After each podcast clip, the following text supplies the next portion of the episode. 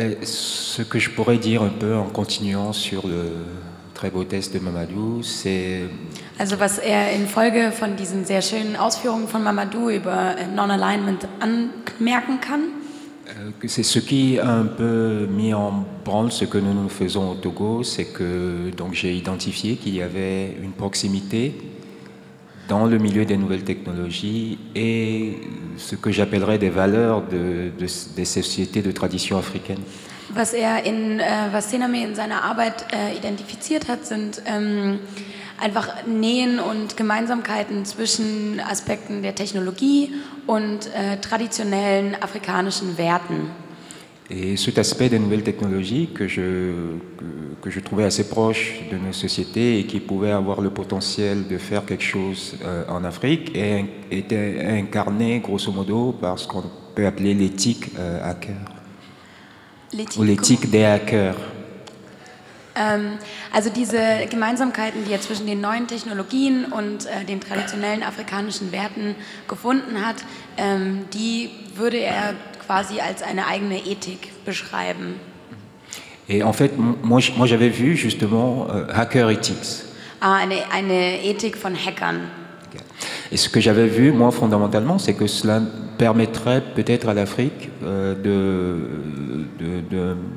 comment dire, de contribuer de façon euh, euh, tout à fait valable à, à un mouvement qui était en train encore de se définir, de participer même à la définition de ce mouvement et de discuter les yeux dans les yeux avec l'Occident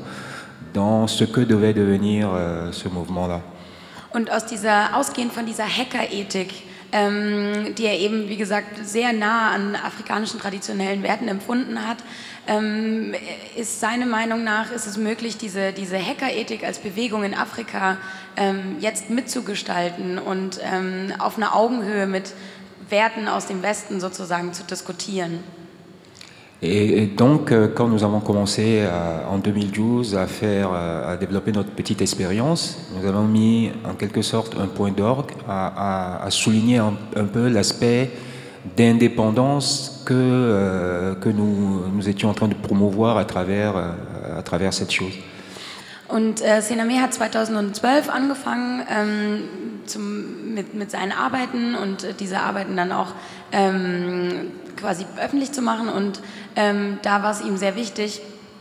ähm, die, diese Hackerethik quasi mitzutransportieren und zu zeigen, dass, ähm, dass, dass man halt auf dieser Ebene arbeiten kann. Mais très vite, euh, je, me suis rendu compte qu'il y avait une résistance de ce qu'on peut appeler l'esprit colonial global, qui est tout de suite voulait récupérer ce qui commençait à se développer en Afrique et peut-être plaquer dessus des choses qui nous ramenaient encore dans un état de, subord, de subordination. Und was ihm dabei aufgefallen ist, ist, dass sofort ein, ein Widerstand aus dem Westen ähm, aufgekommen ist, der diese, diese Hackerethik, die quasi jetzt in, in Afrika aufgekommen wäre, ähm, sofort wieder für sich zurück ähm, äh, claimen wollte, wie sagt man,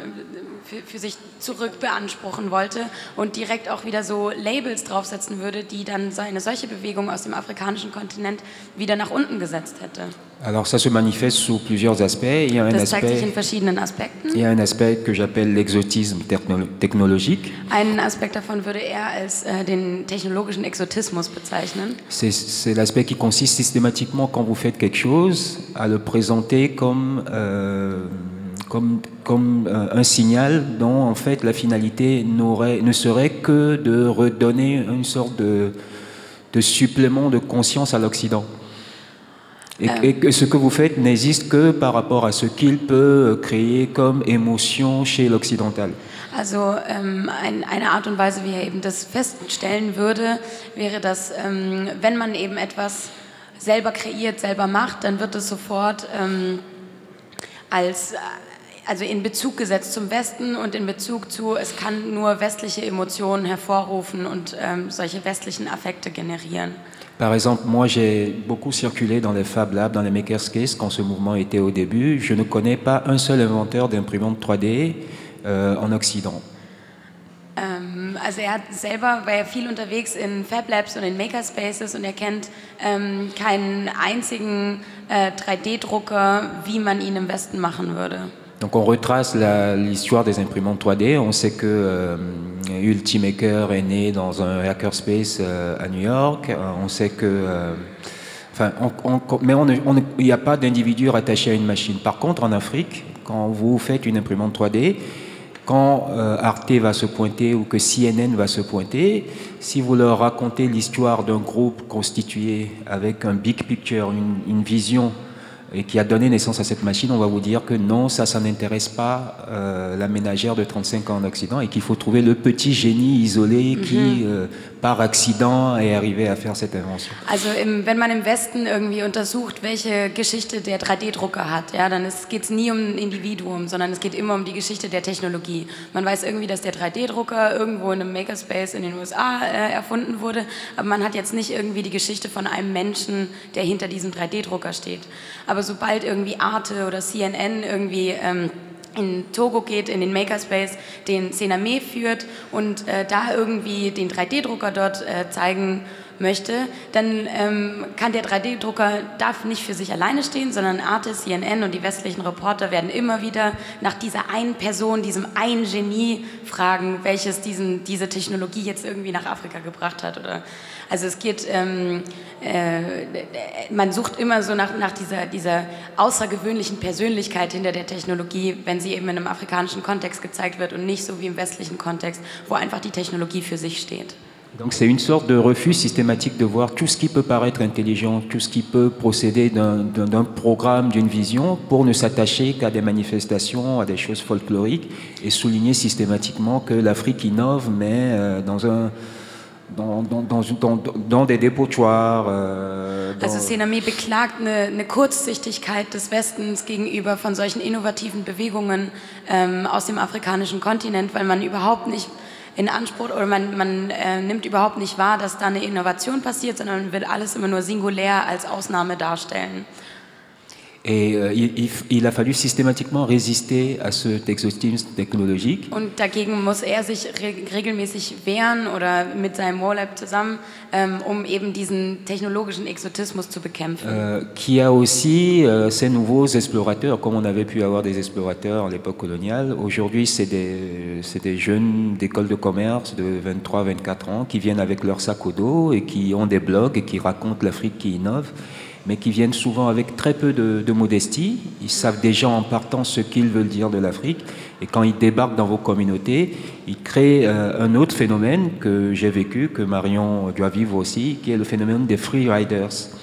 Ähm, also viele, viele, die eben von den, den Fab Labs und Makerspaces in Afrika berichten, äh, beschreibt Sename als, ähm, ja, das sind halt 23, 24-Jährige aus äh, dem Westen, die irgendwie so aus ihrem Startup kommen oder äh, Wirtschaftsstudierende sind und die gehen jetzt äh, die Makerspace-Kultur in Afrika untersuchen, haben aber irgendwie schon ein so vorgefestigtes Bild und wissen schon von Anfang an, was sie eigentlich überhaupt sehen wollen und beschreiben wollen, dass ähm, sie sich gar nicht dem gegenüber öffnen können, was da tatsächlich dort passiert. Et donc qui déséquilibre beaucoup la, la cohérence qu'il pourrait y avoir dans ces communautés que les leaders euh, euh, de ce mouvement en Afrique essaient, euh, essaient de mettre en place. Und ähm, die beeinträchtigen natürlich dann das Gleichgewicht, welches eigentlich erzielt werden will in solchen Makerspaces und Fab Labs. Euh, un autre exemple, peut-être dans la résistance euh, qu'on peut avoir par rapport à ce mouvement globalement, c'est dans la dénomination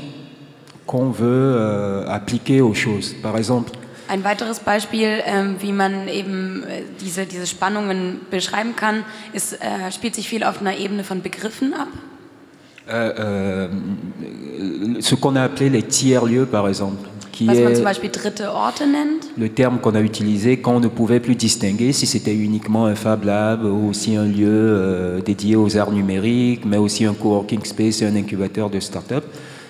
Also das ist, ähm, man, man weiß jetzt zum Beispiel nicht mehr, wie man diese Orte nennen soll. Also man nennt sie irgendwie mit diesem eigentlich äh,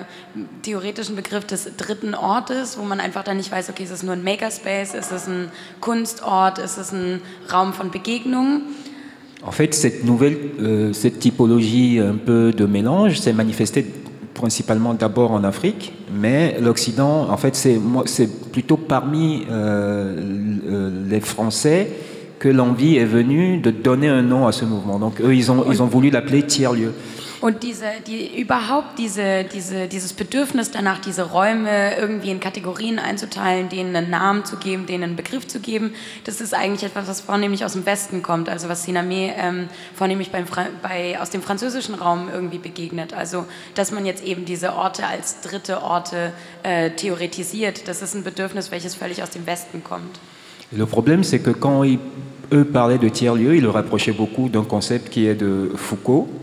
Wenn, wenn, eben dann die, die, Franzosen von, oder der Westen von, vom dritten Ort spricht, dann knüpft es natürlich an unglaublich vielen strukturalistischen Theorien, wie zum Beispiel von Foucault an. Qui est celui euh, de ce que Foucault appelait les hétérotopies ou les genau. utopies concrétisées. Also dieser Begriff von Foucault, den man als Heterotopie, Heterotopie kennt zum Beispiel. Das ist ja ein Begriff aus dem Westen, der dann quasi dort an, angesetzt wird. Mais Foucault parlait d'hétérotopie pour parler de lieux qui existent, mais qui ne participent pas, qui sont un peu des lieux des exutoires dans la société, des lieux qui ne servent à rien d'autre qu'à permettre à la société de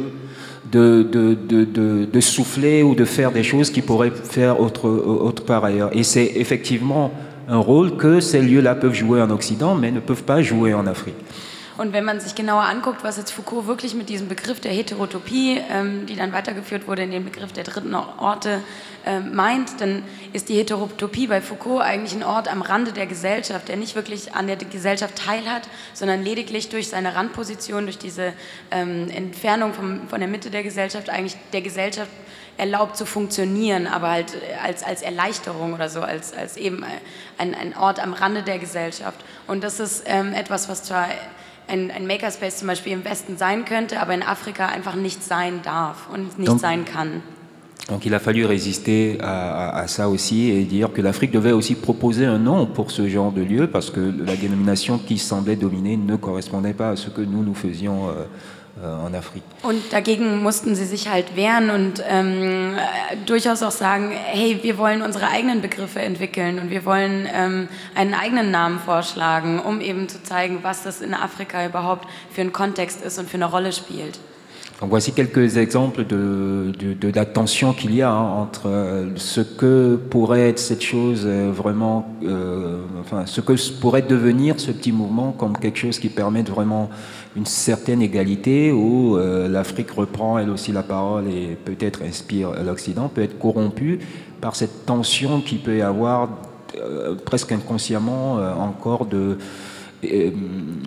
de, le colorer d'une certaine manière et de le corrompre par euh, des, des, des, des, sortes d'assurances qui viennent comme ça et qui ne, qui ne, qui ne le saisissent peut-être pas complètement. Genau, und das war sozusagen jetzt eine kleine, ein paar Ausführungen von der Seite von Sename dazu, ähm, wie die Bewegung der Makerspaces und der Fablabs in Afrika ähm, sich gerade selber formt, selber formen kann und vielleicht auch eine Chance dazu bietet, ähm, dass quasi der afrikanische Kontinent seinen, seinen eigenen Weg geht und ähm, aus einer eigenen Kraft heraus diese Orte und diese Bewegung gestaltet und seine eigene Stimme dadurch findet. Et juste pour finir, je, je, dirais que vous pouvez résister longtemps, mais vous finissez toujours par euh, vous essouffler à un moment donné. Vous, vous, vous pouvez avoir euh, envie de laisser dire et de laisser, de laisser faire. Et ce que je trouve intéressant dans ce programme de recherche dans lequel on est embarqué depuis quelque temps, et aussi beaucoup grâce à l'intuition de Olimata, c'est que ça vous euh, renforce, parce que des fois vous n'avez, vous, vous, vous, vous n'osez pas mettre les mots qu'il faut euh, sur ce que vous faites, même si vous savez que c'est ce que vous faites, et vous, vous n'arrivez finalement, vous n'osez le faire que quand vous savez que vous êtes dans une communauté où d'autres personnes le font, et vous vous êtes conforté vous-même dans, vous retrouvez vous-même de l'assurance et vous vous autorisez euh, à dire que c'est ça que vous faites. Et c'est un peu moi ce que m'a apporté euh, euh, la présence dans, ce, dans, ce, dans cette aventure, en quelque sorte, de me retrouver dans une communauté de gens qui font des choses qui ressemblent à ce que vous faites et qui disent donc, qui vous font conforter, qu'il y a vraiment un esprit et que vous pouvez vous aussi vous affirmer, participer de quelque chose. Und was er abschließend sagen möchte, ist, ähm dass was ihm dieses Projekt, das Projekt Digital Imaginaries gebracht hat, war es eigentlich zu erfahren, dass man ähm, selber nicht alleine ist mit dem, was man tut ähm, und dass man innerhalb einer Gemeinschaft von Menschen, äh, die quasi dasselbe denken, dasselbe tun, ähm, vielleicht auch den Mut dazu findet, äh, seine eigenen Worte zu formulieren, seine eigenen Begriffe anzunehmen und ähm, eben durch, durch diesen diesen Support oder diese Gemeinschaft, dieses Erfahren von, von Gemeinsamkeit ähm, eben viel besser dazu kommt, das zu sagen, was eh schon in einem drin steckt. Und ähm, da hat er eben auf das Projekt, was jetzt gerade ähm, hier quasi zum, zum, zum Ende gekommen ist, ähm, ja, verwiesen. Genau. Okay. Applaus